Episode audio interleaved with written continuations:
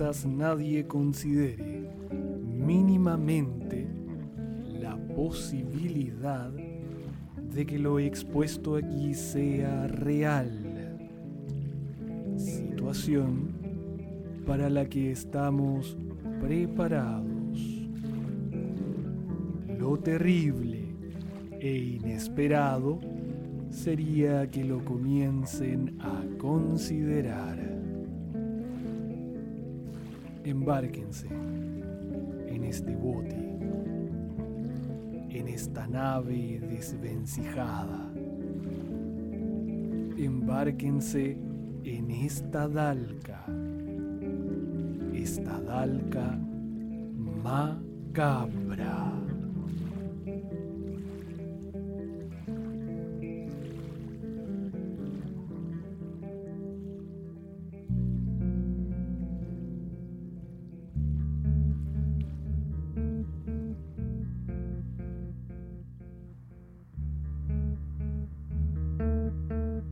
Pequeño.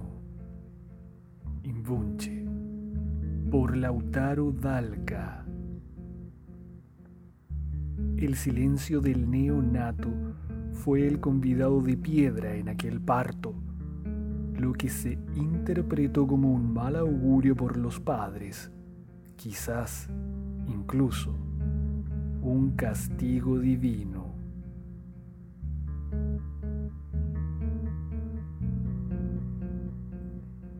Aquella acomodada familia decidió librarse de la aberración con la que fue castigada la consanguinidad de los padres. A medida que pasaban los días, iba aumentando la premura de llevarla a cabo.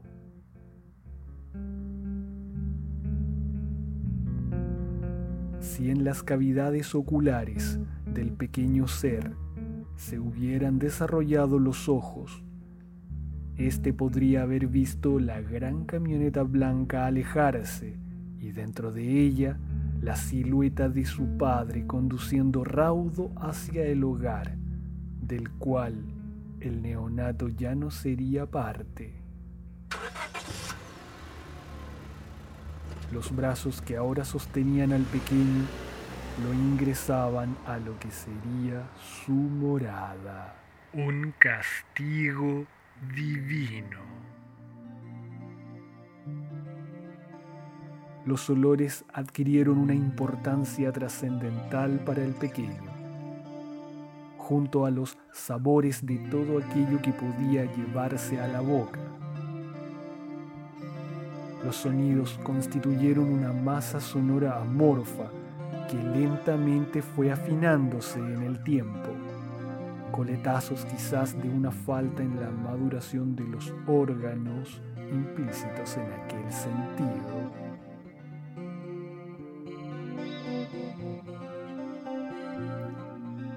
El olor resultante, pasada las lluvias, lo llenaba de un éxtasis espasmódico y de su garganta brotaban sonidos guturales que no enternecían a nada en el espacio circundante.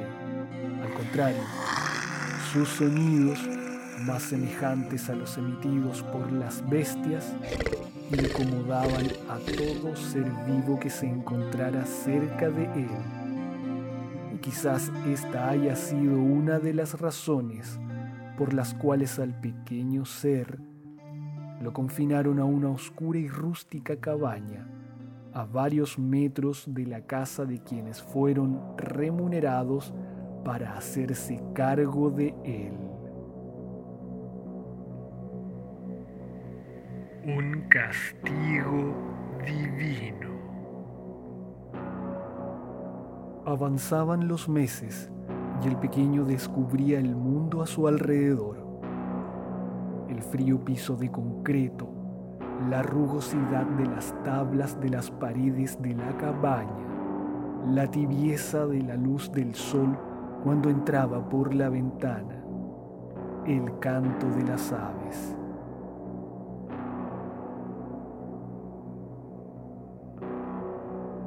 El sonido de una de las paredes cuando entraba una inmensa bocanada de aire fresco y el olor de la comida dejada bruscamente en el piso. No escuchaba voces, sus cuidadores no le hablaban. Un collar metálico unido a una cadena le impidieron cruzar el umbral cuando dejaron abierta la puerta mientras limpiaban el cuarto. Confinado, amarrado, cegado, despreciado. Los años transcurrieron y junto con ellos fue acrecentándose la culpa en el corazón de una madre como un caldero bajo una gotera, llenándose lentamente pero constante hasta alcanzar el borde, cuando la desesperación por buscar redención la llevaron a coger el arma de su esposo y salir en el vehículo en dirección a ese solitario camino cerca de la costa, donde en medio de una vegetación oscura cercana a una laguna de aguas densas, se levantaba una casa solitaria de la cual un humo recto se elevaba por el caño que sobresalía de la techumbre.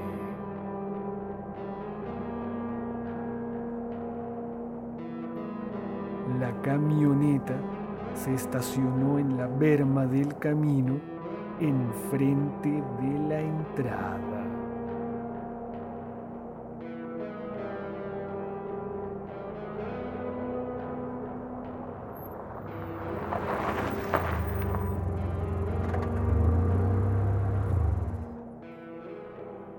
La madre descendió con el arma dentro de la cartera y avanzó a paso firme deteniéndose en la puerta, golpeando. Gritos y dos estruendos inquietaron al pequeño ser, el que intranquilo, presa de ansiedad y pánico, emitía gruñidos y sonidos guturales dignos del averno. Oyó pasos acercarse. La puerta se abrió ingresando el aire, pero no sintió el olor de la comida. Oyó un metálico cascabeleo antes de por primera vez sentir las manos de alguien en su piel, mientras su cuidadora lo liberaba retirándole el collar. El repentino desplome del pesado cuerpo cayendo al piso de cemento lo alteró. Había un olor en el ambiente, un olor similar al de la comida, pero este era más intenso, más fresco.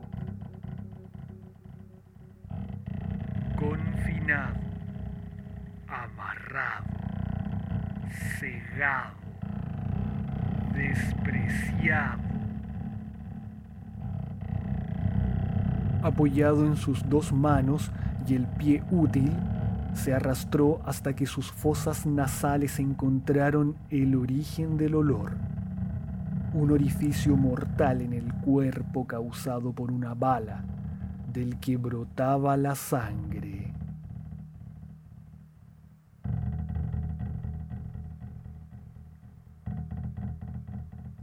Cuando la madre encontró la cabaña, luego de recorrer la distancia entre esta y la casa de la cuidadora, vio la escena del pequeño adefesio sobre el cuerpo voluminoso de la mujer, que momentos antes, negándose a anular el acuerdo contraído con el padre de la criatura, fue alcanzada por el arma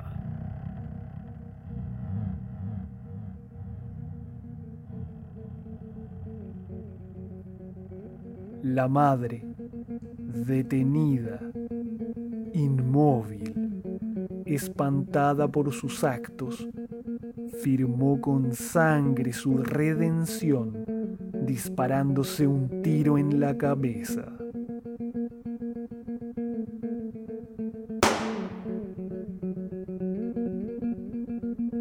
El sonido del disparo distrajo al pequeño de su macabro deleite.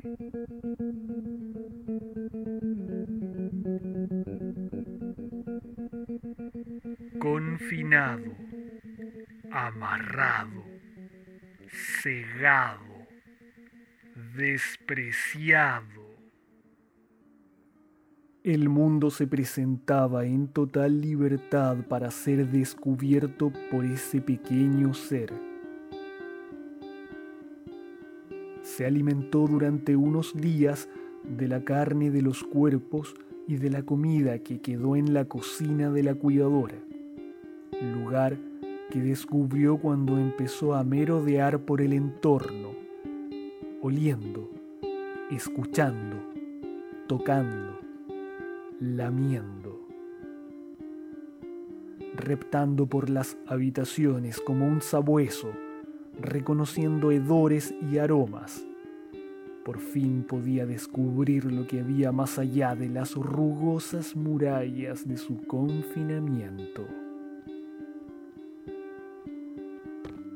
Los pasos decididos y apresurados, golpes en la cerca, en las puertas, y gritos de llamado que el pequeño no comprendía lo que decían. Lo puso en alerta. Se refugió detrás de la cabaña de su cautiverio. Al llegar la policía, junto con el padre de la criatura, apreciaron el horrendo espectáculo. El cuerpo de la madre con un tiro en la cabeza y la sangre proyectada en la pared donde las gotas del líquido carmesí descendían dejando macabras huellas de su camino. En la cabaña, el cadáver de la voluminosa mujer que cuidaba a la criatura con un disparo en la espalda. Claro que lo que llamaba la atención a los policías en aquel cuerpo era la piel desgarrada alrededor del orificio de la bala como si un animal hubiera comido la carne.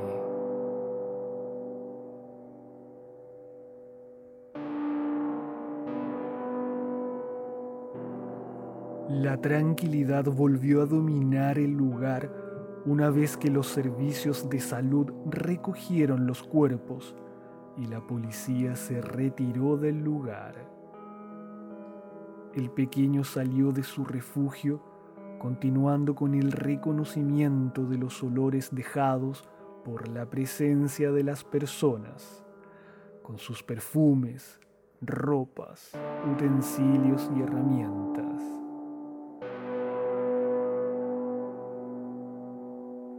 El hambre se hizo sentir, transformándose en el motor que lo empujó a salir más allá del terreno cercado internándose en el bosque. Con un tiro en la cabeza.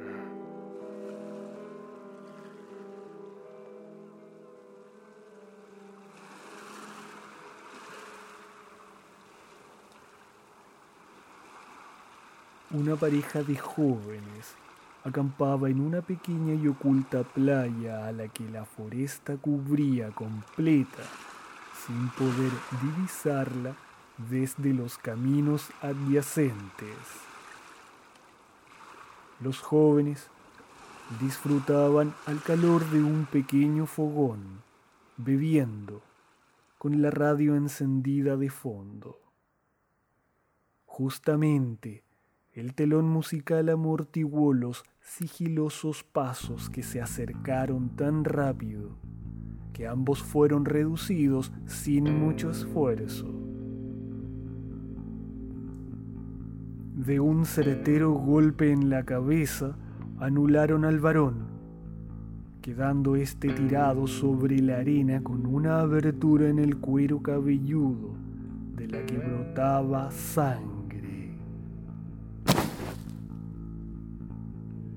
Los asaltantes ahora solo se concentraron en la chica, a la que intentaban inmovilizar.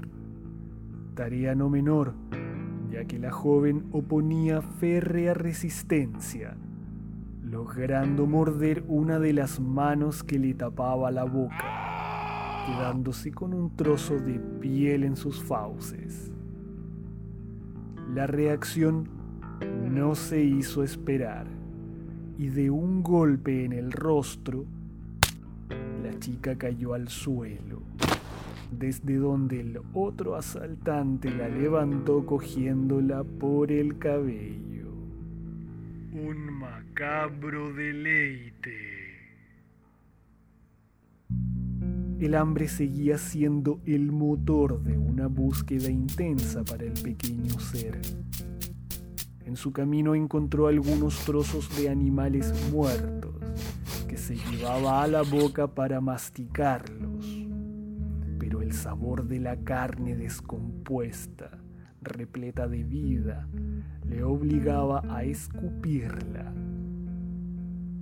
Lo sobresaltó unos gritos y ese olor que descubrió en la cabaña. Su olfato le indicó el derrotero hacia la fuente del aroma y de los gritos. Arrastrándose por entre la hierba y arbustos, avanzaba solo hacia donde el oído y el olfato convergían.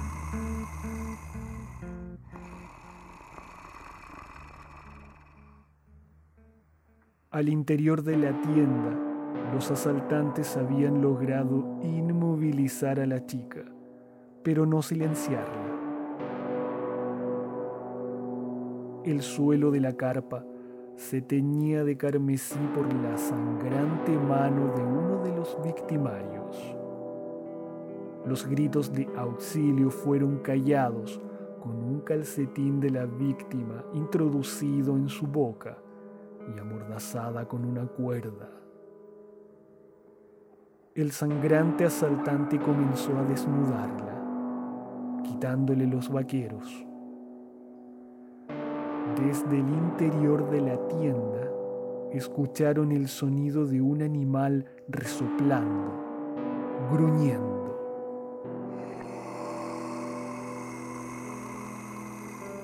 El llanto de la joven cesó de golpe cuando uno de los costados de la tienda fue rajado y por el forado ingresó el pequeño ser enterrando su mandíbula con su dentadura amorfa y babeante directo en la mano sangrante, arrancándola de cuajo y provocando el desmayo de la ahora manco asaltante.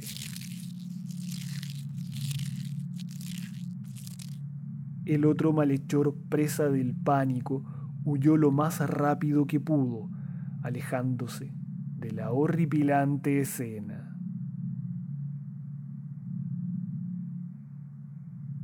La joven maniatada y amordazada veía como aquello que parecía animal y humano devoraba la carne de la extremidad amputada. Entre resoplidos, llantos e histeria, luchó con sus ataduras hasta que el arduo trabajo dio algo de resultados al aflojarse las amarras de las muñecas. En ese momento, el repugnante pequeño ser dejó de comer. Dejó caer los restos de la mano, elevando su nariz para olfatear mejor el aroma que llegaba a él. La chica enmudecida contuvo la respiración, más por instinto que por otra cosa. Y el peligro constante a lo desconocido la obligaron a permanecer en silencio, viendo cómo el pequeño ser devoraba a su victimario y después seguía con el cuerpo del yacido. inocente novio sobre la arena.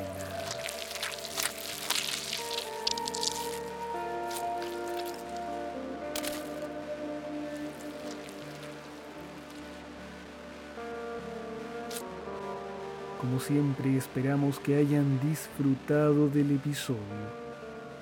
Para más historias, visiten www.dalcamacabra.cl. Los invitamos a suscribirse al podcast en la aplicación de su preferencia, Spotify, Google Podcast, Evox, iTunes o a nuestro canal de YouTube.